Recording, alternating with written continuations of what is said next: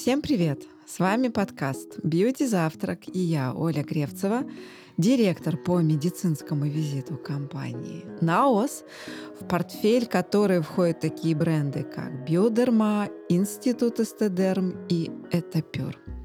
Я сегодня не одна. Со мной Аня Саакян. Аня, привет. Оля, привет. И мы с Аней тоже не одни. Вообще, на самом деле, я к этому подкасту вот три года и шла. Три года нам будет этой осенью. Мы будем, наверное, что-то делать специально для вас. В сентябре? Да, в сентябре. Время пролетело, я прокачала так свои скиллы, стала профессиональным подкастером. И у нас уже больше 700 тысяч прослушиваний. Больше, Ура! больше. Где-то 750 даже. Мы приближаемся. Возможно, к сентябрю будет миллион, и мы что-нибудь отпразднуем, разыграем а вот, кстати, кучу подарков. Это про так... миллион. Вот мне на самом деле было очень приятно вчера. Мы были профессиональном кругу врачей-дерматологов из разных городов нашей страны, которые сказали, а, мы вы знаем, вы ведете подкаст «Бьюти Завтрак» и начали перечислять любимые их подкасты из нашего подкаста. Это было жутко приятно. Люди никогда не видели меня, но вот знают голос. И уже какие-то подкасты их любимые. Этот Это подкаст была... тоже должен быть в топе, потому что у нас фантастический гость рассказывает. И... Я вообще-то и... на самом деле сама удивилась, что мы э, дошли до третьего года и не записали с этим специалистом еще ни одного подкаста, потому что она супер эксперт в патологии, которая сегодня у очень многих врачей занимает много приемных часов. Мы сегодня будем говорить об акне. Я с большим удовольствием представляю нашего эксперта, кандидата медицинских наук, врача-дерматолога, детского дерматолога, автора онлайн-школы о коже, Галину Владимировну Меньшкову. Галина Владимировна, здравствуйте. Здравствуйте, всем привет. Мы говорим сегодня об акне, да, и я хотела бы сегодня, наверное, еще раз какие-то вещи заново проговорить, расставить все точки над «и». Ты сказала, что с акне врачи проводят очень много часов именно с работой с акне. Мне сразу хочется спросить, а вот это действительно самая частая проблема, с которой обращаются подростки к врачу? Конечно, если брать именно подростков, то это их самая частая проблема, и с течением времени она возросла. Если сравнивать, я имею уже большой опыт работы, около 20 лет, если сравнивать мое начало карьеры, то действительно акне стало больше, а может быть, стали чаще обращаться, стали обращать на это внимание, родители стали понимать, что это заболевание, а не само пройдет.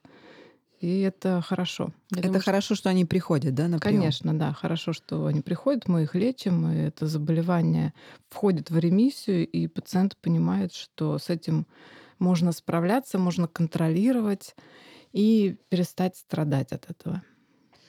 Несмотря на то, что уже много выпусков об акне, начинать, наверное, нужно с самого главного, с определения. Что такое акне? Какие бывают э, степени тяжести? Когда ты должен сам у себя определить, что наступило время не самолечения, а нужно идти к врачу. Ну, акне — это хроническое заболевание кожи, воспалительное заболевание, и связано оно с генетической предрасположенностью и с основной мишенью это сально-волосяной фолликул. Если раньше акне относили к пиодермиям и считали, что это гнойное заболевание, на самом деле пиодермия это вообще-то это заразные кожные болезни, но акне отнюдь не заразное, и оно действительно связано с основой. Основа это жирная кожа, а тип кожи мы наследуем. И всегда, когда пациент приходит и пытается выяснить причину, он уже до моей консультации много сдавал анализов, было даже у нескольких специалистов других специальностей, гастроэнтеролога, эндокринолога, там, педиатра, гинеколога и так далее, то первое, если этот вопрос его действительно волнует, я начинаю свою консультацию как раз с объяснения, что это не заразно, что это не надо искать какую-то другую причину. Всегда задаю вопрос, в роду были акне? Обычно говорят да у одного или у двух родителей, или говорят нет, но вот жирная кожа там у мамы. И тогда приходится объяснять, что жирная кожа это основа, у кого-то она может перерасти в такое заболевание, у кого-то нет. Но уже тип кожи, он остается. Единственное, что с течением времени жирность уменьшается, мы не найдем старика с акне. И самое главное, что это заболевание лечится. Конечно. Ну, тут тоже такой относительный момент. Обязательно я говорю, что все заболевания кожные, большинство кожных болезней, а их три с половиной тысячи, а то и больше, хронические.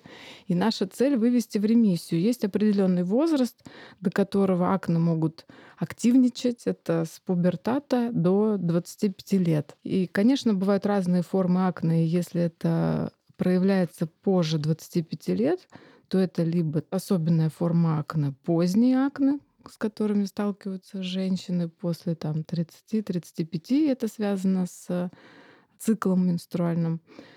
Ну, иногда, кстати, и у подростков эта связь уже прослеживается. А какие виды, формы, степени тяжести акне бывают? Ну, на самом деле их очень много. Если начинать с, по возрасту, то мы видим младенческие акне, которые чаще бывают у мальчиков. Младенческие? Это... Ну, это практически норма. Из трех моих детей было у одного точно, если я правильно помню, ну, одного точно. И, конечно, вот это первый порыв, хочется их чем-то помазать, да, мамам, которые хотят видеть своего младенчика чистеньким, особенно это же лицо, и сразу возникает э, желание обратиться к врачу или чем-то самим мазать. Но, как правило, эти акне самостоятельно проходят, правда, ну, достаточно долго, там 2-3 недели. Знаете, жизнь младенца, она такая короткая. После года он уже не младенец, и каждый день ты на него смотришь и наблюдаешь изменения. Это связано с гормональными изменениями во время беременности, с гормонами матери, которая передает их внутриутробно. И иногда они действительно протекают так достаточно активно с воспалениями, и для успокоения мы назначаем наружную терапию. Дальше бывают по возрасту ранние акне. Ранние акне мы уже можем отметить и в 2 года, и в 4, э, и в 6, когда приходит ну, подросток, и мама говорит, вы знаете, а первые черные точки у нее еще были там в 4, в 6. Ну, тогда не обращались, пытались там выдавить, или там их было немного, и не думали, что их надо лечить. Но это говорит о тяжести процесса. По статистике ранние акне хуже протекают, тяжелее, и правильнее их начать лечить рано. Их же нельзя давить ни в коем случае. Да? То есть, если Это их да. вот так давили э, в 4-6 лет. Ну, мама так. пыталась там как-то аккуратненько, наверное, я надеюсь.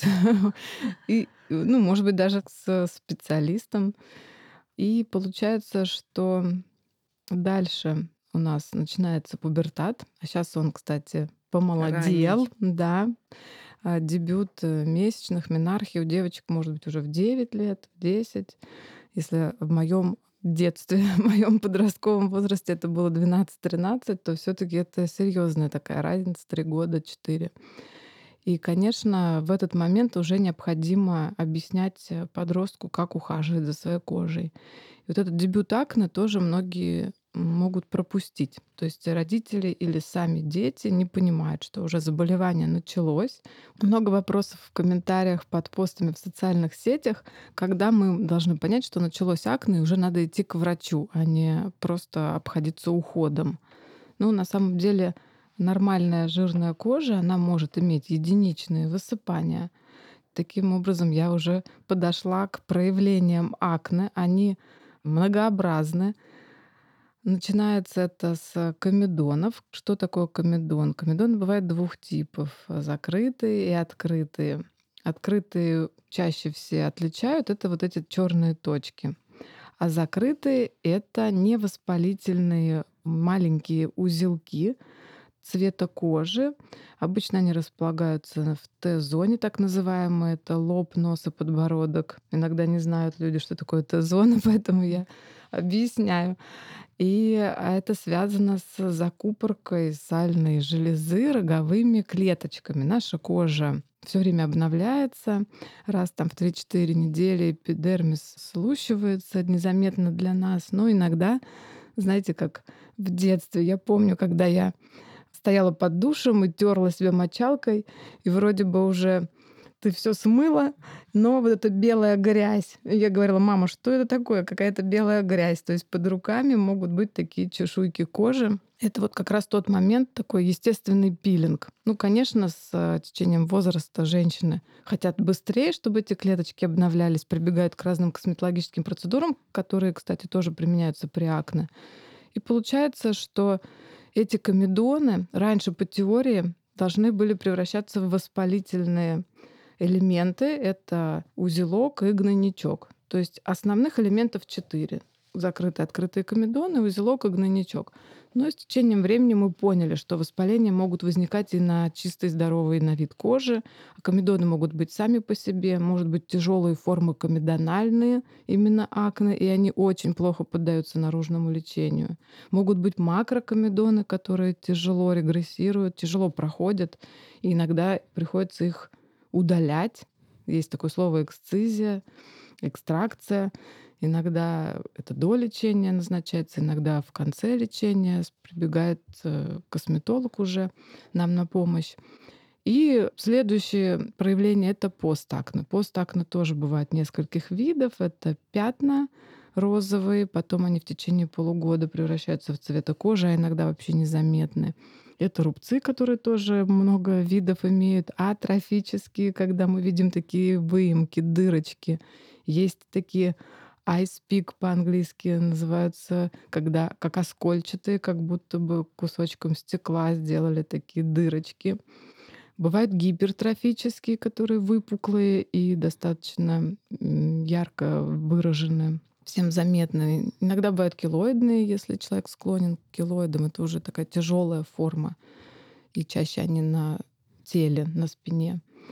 Ну, еще так называемая дисхромия, такая как бы неровность цвета, рябая кожа, так еще можно назвать, которая остается после этих высыпаний. И, кстати, именно из-за постакне есть такое мнение, что чтобы их не было, потому что с ними тяжелее бороться, чем с акне, надо начинать лечить акне раньше. Вот у меня как раз такой вопрос, потому что я понимаю, что все процедуры, которые для лечения постакне, это в основном как раз уже не наружный уход, а косметологические процедуры, достаточно дорогостоящие и далеко не всегда способны вернуть кожу к такому идеальному состоянию. Поэтому, наверное, вот мне кажется, очень важно сказать, а когда, собственно, на какой стадии важно найти специалиста и начать ухаживать. Ну, вообще лучше сразу. То есть, когда первые высыпания проявляются, то хотя бы родитель должен обратиться к врачу или к косметологу, можно даже к косметологу и статисту, у которых среднее образование, для подбора ухода. Но если есть яркие воспаления, либо если этих комедонов, которые я описала, действительно множество, то уже стоит обращаться к врачу именно за лечением. На самом деле самому сложно определить. Все-таки лучше прийти, если ты сомневаешься, и доктор уже скажет, требует это лечение или можно остановиться только на уходе. А давайте все-таки вернемся назад. И вот Галина Владимировна сказала, что чаще всего акне в пубертате появляются. Почему в пубертате? С чем это связано? Если там, я не знаю, заглянуть и посмотреть, что там на биологическом уровне происходит, что там с природой происходит. Ну, мы знаем, что в пубертате человек взрослеет, происходят э, гормональные изменения, больше выражены половые признаки становятся, там рост молочных желез, оволосение, грубеет голос у мальчиков, появляется кадык, там мальчики начинают бриться, ну и так далее. И в этот момент, конечно, есть выброс андрогенов. Раньше называли мужские половые гормоны, женские, но мы знаем, что в каждом организме они присутствуют, поэтому Андрогены, эстрогены сейчас такого разграничения не указывают. Но действительно, некоторые девочки более волосатые, некоторые мальчики менее волосатые. С этим тоже может быть связана степень выраженности акне.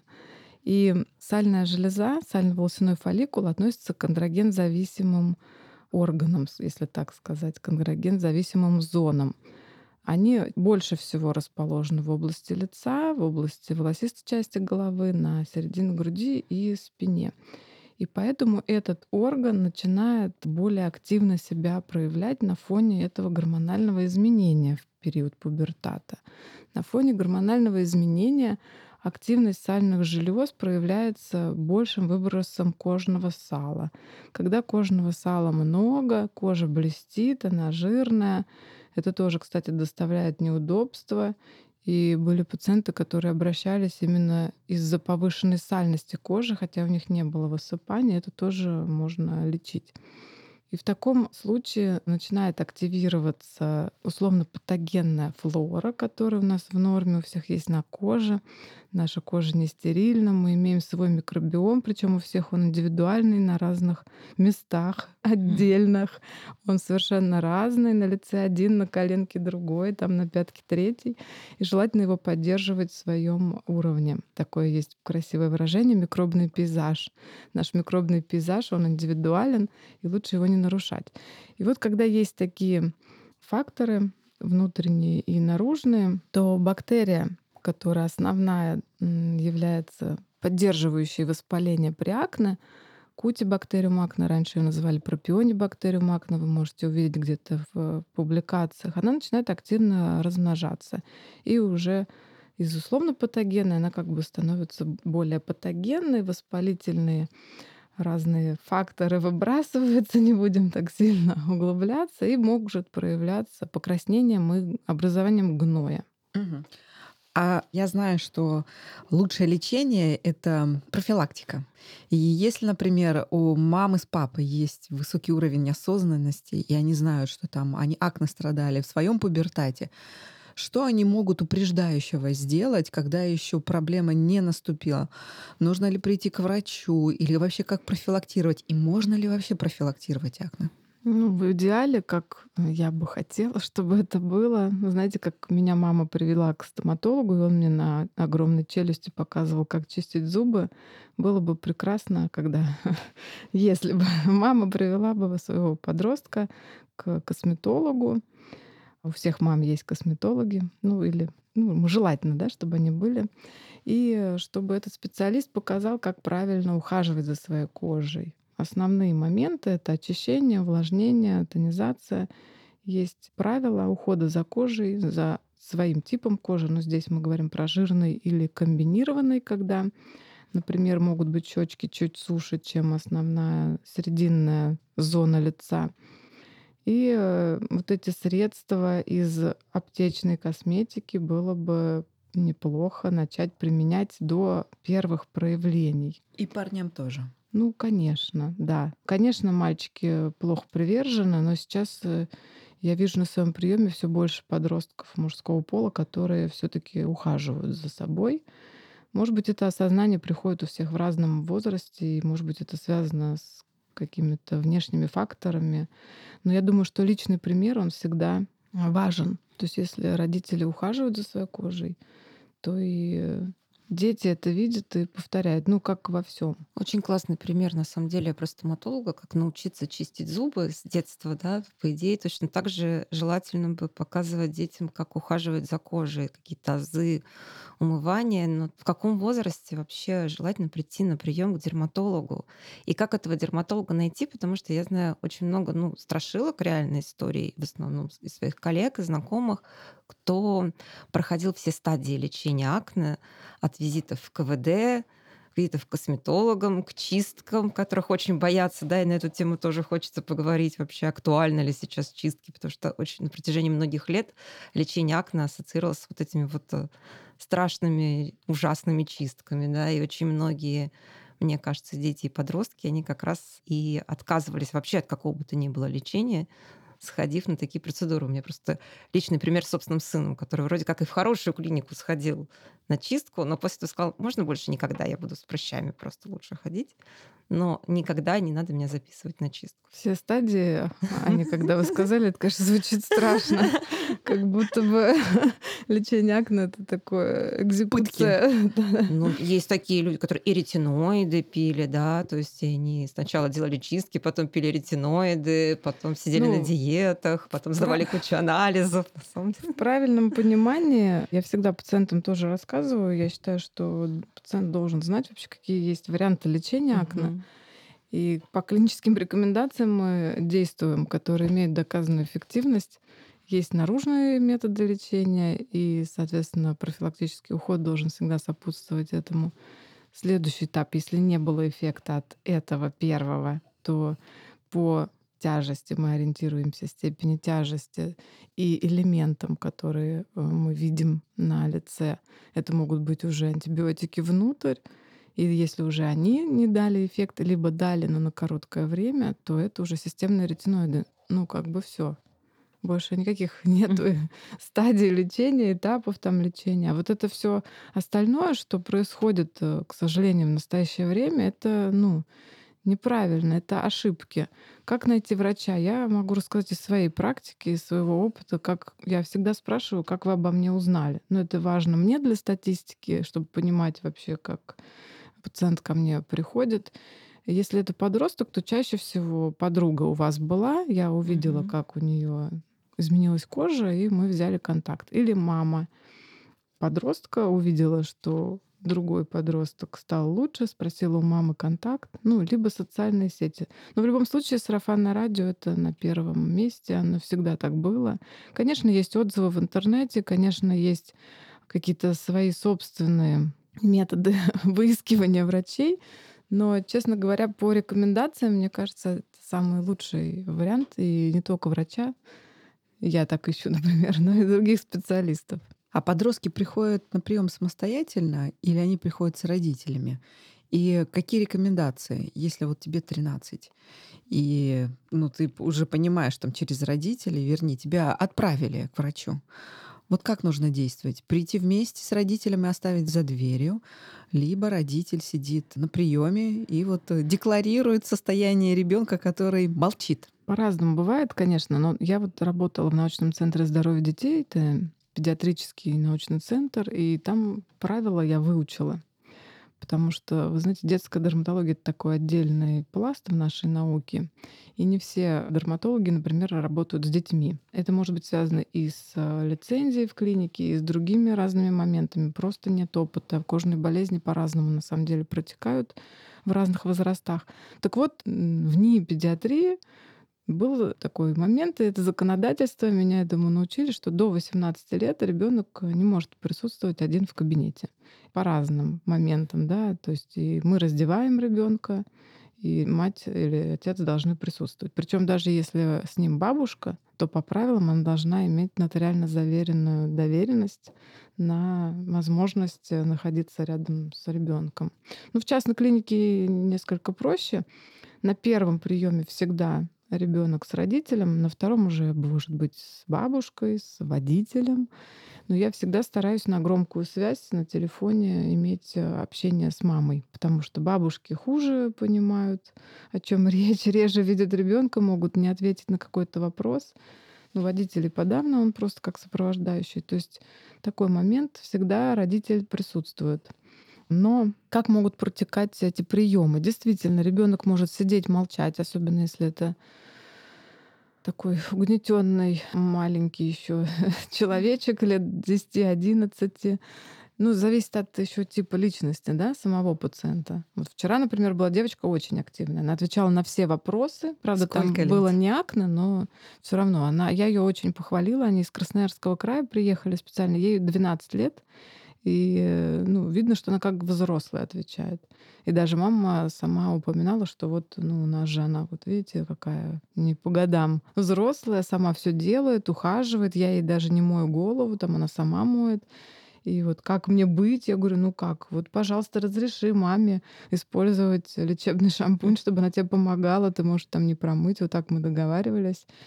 Действительно, ну это редкость, это просто единичный случай. В основном мама все отвечает, Сидит передо мной пациент, ребенок, подросток, мама сидит сбоку. Я со всеми обращаюсь на вы. Я так привыкла. Считаю, что это правильно. И иногда я обращаюсь к самому ребенку, иногда отвечает мама, если ребенок ну, замкнутый, не может ответить. Иногда, кстати, тоже важный момент, что лечение акне всегда должно быть с желанием пациента. Если есть только желание мамы, Мамы. или папы, Мгм. то это неэффективно. Я это сразу вижу. Вот был, например, момент недавно, что пришел папа и сын. Ну, сын сидит отрешенный, вообще на меня не смотрит и очень нервничает. Трясет ногой там, что мешает мне писать. Я задаю вопрос, а сам-то Вася хочет лечиться? Он говорит, нет, Блин, конечно. ну я в музыкалку тоже не хотела в детстве ходить. А сейчас я благодарна родителям за вот этот привитый вкус. Ну, это ты благодарна. Моя мама тоже не хотела ходить. Она говорит, у меня слуха нет. Я ненавидела это. Здесь речь идет про здоровье, и очень важно, что пациент сам должен ухаживать за своей кожей. Он должен наносить эти наружные средства, умываться, протираться, ну, там, иногда. Не будет мама или папа все время это делать, или заставлять его делать, или из-под палки. Это будет вызывать раздражение, и никакого эффекта мы не добьемся. Важно осознание, мотивация, и тогда мы получим эффект. Потому что, ну, как принято говорить, да, что есть пациент, есть врач, есть болезнь. Мы втроем должны быть в консенсусе. Я даю рекомендации, пациент все выполняет, болезнь откликается или нет. Тогда мы меняем э, вариант лечения. Но, конечно, по статистике тоже надо учитывать, что и взрослые люди выполняют не все рекомендации. И надо это иметь в виду закладывать тоже это несколько лишних пунктов, от которых они могут отказаться, отмечать галочкой, что самое важное. Ну, если такие пациенты. Галина Владимировна, мы недавно говорили о выгорании врачей, потому что ты горишь, когда ты отдаешь. А врачи очень много вот этой гуманитарной помощи несут. И часто получая терапию, пациент не дает обратную связь. Но помогло, и он не возвращается, не говорит, вы помогли мне, или я вот сейчас в ремиссии. А врачу это насколько нужно для того, чтобы не только выгорать, но и понимать, насколько схемы, которые там рекомендованы и которые не рекомендованы, а являются своими наработками, да, так называемый off-label, рабочие. Ну, я не могу говорить за всех врачей, но мне это очень нужно, потому что я хочу видеть результат своей работы. И тогда я буду получать самоудовлетворение, и я буду радоваться за пациента, понимать, что я правильно лечу. Опять же, когда даже я пациента направляю в другую клинику, например, я всегда прошу написать, что дальше с ним произошло, чем закончилось, какой результат там на гистологии, потому что мне важно для моего опыта клинического а если еще раз будет такая ситуация, я уже буду понимать, как могут развиваться события. Ну, если пациент не приходит, конечно, это два варианта. Либо не помогло, и он ушел к другому врачу, или вообще перестал этим заниматься, то есть разочаровался, либо все хорошо. Но у меня есть ассистент, у меня есть онлайн-поддержка, и мы всегда на связи, и я могу попросить даже своего ассистента напомнить пациенту, задать вопрос, как там у него дела. Галина Владимировна, а скажите, как раз же все таки терапия акне— это пролонгированная история, да? То есть оно не исчезает никогда полностью. Насколько вообще важно, чтобы к вам приходили на повторные визиты? Например, мальчик, девочка, они уже поняли, что у них все хорошо, и они, мягко говоря, забивают. Да? Вот вы рекомендуете с какой, как часто к вам заглядывать? Просто показаться, чтобы все было хорошо. Ну, вообще при каждой терапии есть определенный срок. Если это наружная терапия, то это 4 месяца. И всегда назначается повторная консультация, потому что мне важно оценить эффект. Сам пациент может недопонимать, что он еще не в ремиссии. Бывали случаи, что назначается наружная терапия, пациент приходит через 4 месяца, Большинство высыпаний регрессировали, исчезли, но появляются новые. Это не ремиссия. А пациент доволен, уже ему и так хорошо, и так нормально. И тут надо объяснять. Но это надо объяснять именно в этот момент, на повторной консультации, а не на той первичной, когда была совершенно другая клиническая картина. И поэтому оцениваем эффект от лечения в конце курса, который мы знаем, да, сколько он должен длиться, если эффект недостаточный, то рекомендуется второй этап лечения уже системными препаратами внутрь. Но пациент, кстати, может отказаться. Он может сказать, а мне и так окей, я пошел дальше и жду нового сильного обострения, когда приду. Я никогда не заставляю, ну потому что это не, нет смысла, тоже неэффективно. Не будет соблюдать. Он не будет соблюдать, да, и тут же важно именно психологическое состояние, насколько это заболевание воздействует на статус психический. Если это сильно, проявляется в виде стресса, то, конечно, это и мотивирует пациента идти дальше. А кто-то хочет чистую кожу, до чистой кожи, чтобы ни единого комедона там. И это меня нервирует. Я там, девушка говорит, например, я использую макияж, я не могу выйти без косметики на улицу. Тоже важный момент про подростков и девочек. Все мамы не хотят, чтобы девочки использовали косметику и пытаются Декоративная. Мамы забыли, как Декора- они использовали. Именно в сакне. То есть они на консультации меня хотят в свой лагерь заманить и говорят, ну скажите ей, что вот нельзя крем тональный наносить на воспаление, это же плохо, это усугубляет процесс. Я объясняю, что это необходимо делать, иначе девочка вообще у вас замкнется и перестанет учиться, ведь акне же очень многие сферы жизни затрагивает. Доказано, что успеваемость снижена у подростков. Если мы не будем лечить акне, то они у вас не поступят в ВУЗ. Ну, то есть Это на это, на это можно э, тоже родителям указывать, да? Это Конечно, психологический эффект конечно, именно, да? конечно. Или это еще и какой-то гормональный внутренний? Нет, нет, это именно психологически, потому что акне на лице, лице все видят. Это мешает коммуникации, мешает общению между полами. Это мешает, не знаю, отвечать на уроки. Есть же учителя, которые могут заниматься буллингом. Ну, то есть ситуации разные. Я всегда выясняю, а у вас в классе много людей с акне?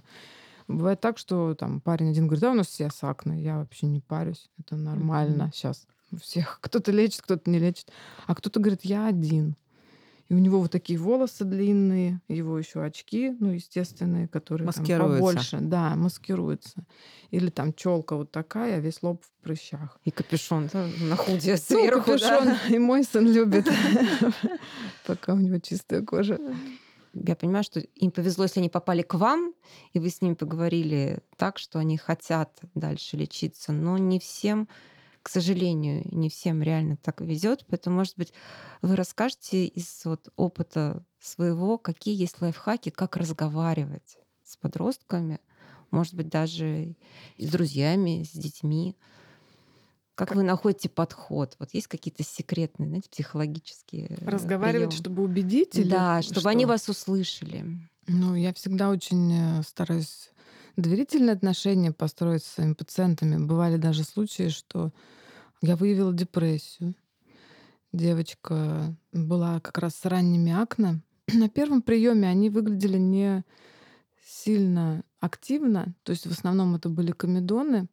Девочка такая замкнутая, мама активная, такая напористая. И говорила в основном она. И там уже было понятно, что требуется назначение системных ретиноидов. Вначале были какие-то у них там попытки лечения, наружного, самолечения. Чаще всего так бывает. И я убедила, что требуется системная терапия. Кстати, ей было 11, Минархи с 9, а Акне с 6.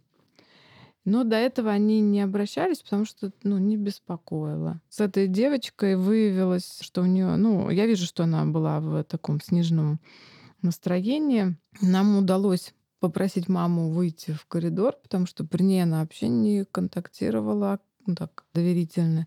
И выяснилось, что у нее есть мысли о суициде, а мама об этом, ну, естественно, не знала. И я настоятельно рекомендовала обратиться к психиатру, потому что мы знаем, что системные ретиноиды могут усугубить это состояние, Мгм. если оно уже было заранее, до этого, да. То есть они не могут вызвать депрессию самостоятельно, как э, считалось, или кто-то может так думать, а именно прием системных ретиноидов может усугубить это состояние. И мне всегда лучше, важнее, чтобы пациент, имеющий депрессию, уже был на антидепрессантах, тогда мы защищены. И, кстати, психиатры разрешают принимать системные ретиноиды. Нигде не написано, что какое-то взаимодействие некорректное и что их нельзя совмещать. Можно, наоборот, даже нужно. И у них такая сложная была история, они не могли э, найти своего психиатра. То есть сначала она, там, мама не поверила, повела к психологу, потом все таки к психиатру. Психиатр, видимо, по месту жительства назначил терапию, которая не давала эффекта. Но системные ретиноиды я уже начала. И мы вот так вот аккуратно вели, пока она уже не обратилась к моему ассистенту с просьбой порекомендовать психиатра. Мама. И, да, потому что она не видела эффект. И мы порекомендовали, и все хорошо. Вот недавно она была, я говорю, ну как новое лечение вам помогло? И девочка улыбается уже, я уже вижу, что да. Хотя мы уже пять месяцев пьем системные ретиноиды, и тоже были разные там проявление и обострение акне на фоне этого лечения было. И в какой-то момент она ко мне пришла и выглядела хуже, чем до лечения, и она все это стойко переживала. Еще был такой интересный момент, что когда на первой консультации, это я все объясняю, Аня, как да, да, да. найти подход да, к пациентам, к подросткам. То есть я стою на их сторону, честно. Ну, во-первых, я тоже мама. У меня есть взрослый уже сын, 11 ему 12 в этом году будет, он уже подходит к этому пубертату, и я на этих историях своих пациентов учусь сама, как общаться мне с моим Марком. И я вижу, что все-таки нужно устанавливать доверительные отношения. И вот я к ним как к своим детям. И вот мама, например, та же мама этой девочки с депрессией рассказывала на первой консультации, что вот она ходила на танцы, на танцы, представьте, акне, это же там наряды, да, открытые какие-то спины. Чуть-чуть какой-то лишний вес уже появляется. Ну, не то, что лишний, а девочки формируются, могут уже набирать, там подростки же быстро растут, и там нога может быстро вырасти на два размера. Ну, вы понимаете, о чем я говорю. И, в общем, э, девочка, пациентка моя, очень не хотела ходить на танцы уже, а мама ее заставляла. На танцах надо иметь такую прическу, которая открывает лицо, пучок, волосы зализаны. И я прям очень активно сказала, оставьте ее уже в покое, потому что эти танцы уже не для нее. Она выберет что-то другое, скорее всего. Потому что накануне мой Марк тоже отказался плавать. Он пять лет ходил с тренером, занимался. А тут сказал, все, я уже не могу, я не хочу. И заплакал. А тренер сказал, знаете, Галина, я не могу заниматься с ребенком, когда он плачет. Но это было заранее, до этого. Я поняла, действительно, зачем я его напрягаю? Он не хочет.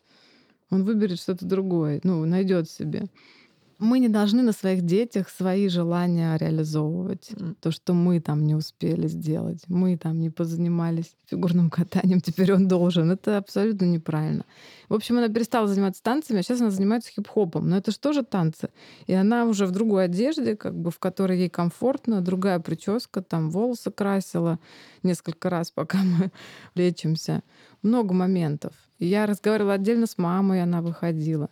Ну, то есть это такая работа, знаете, я иногда своей ассистентке говорю, может быть, мне уже надо образование психологическое иметь второе. Она говорит, стоп, Галина Владимировна, хватит этого. На самом деле это невероятный лайфхак, когда что врач встает на сторону ребенка, и это вот супер, мне кажется, история такая, что один из секретов в том числе Ремиссия акне — это когда специалист на твоей стороне. Да.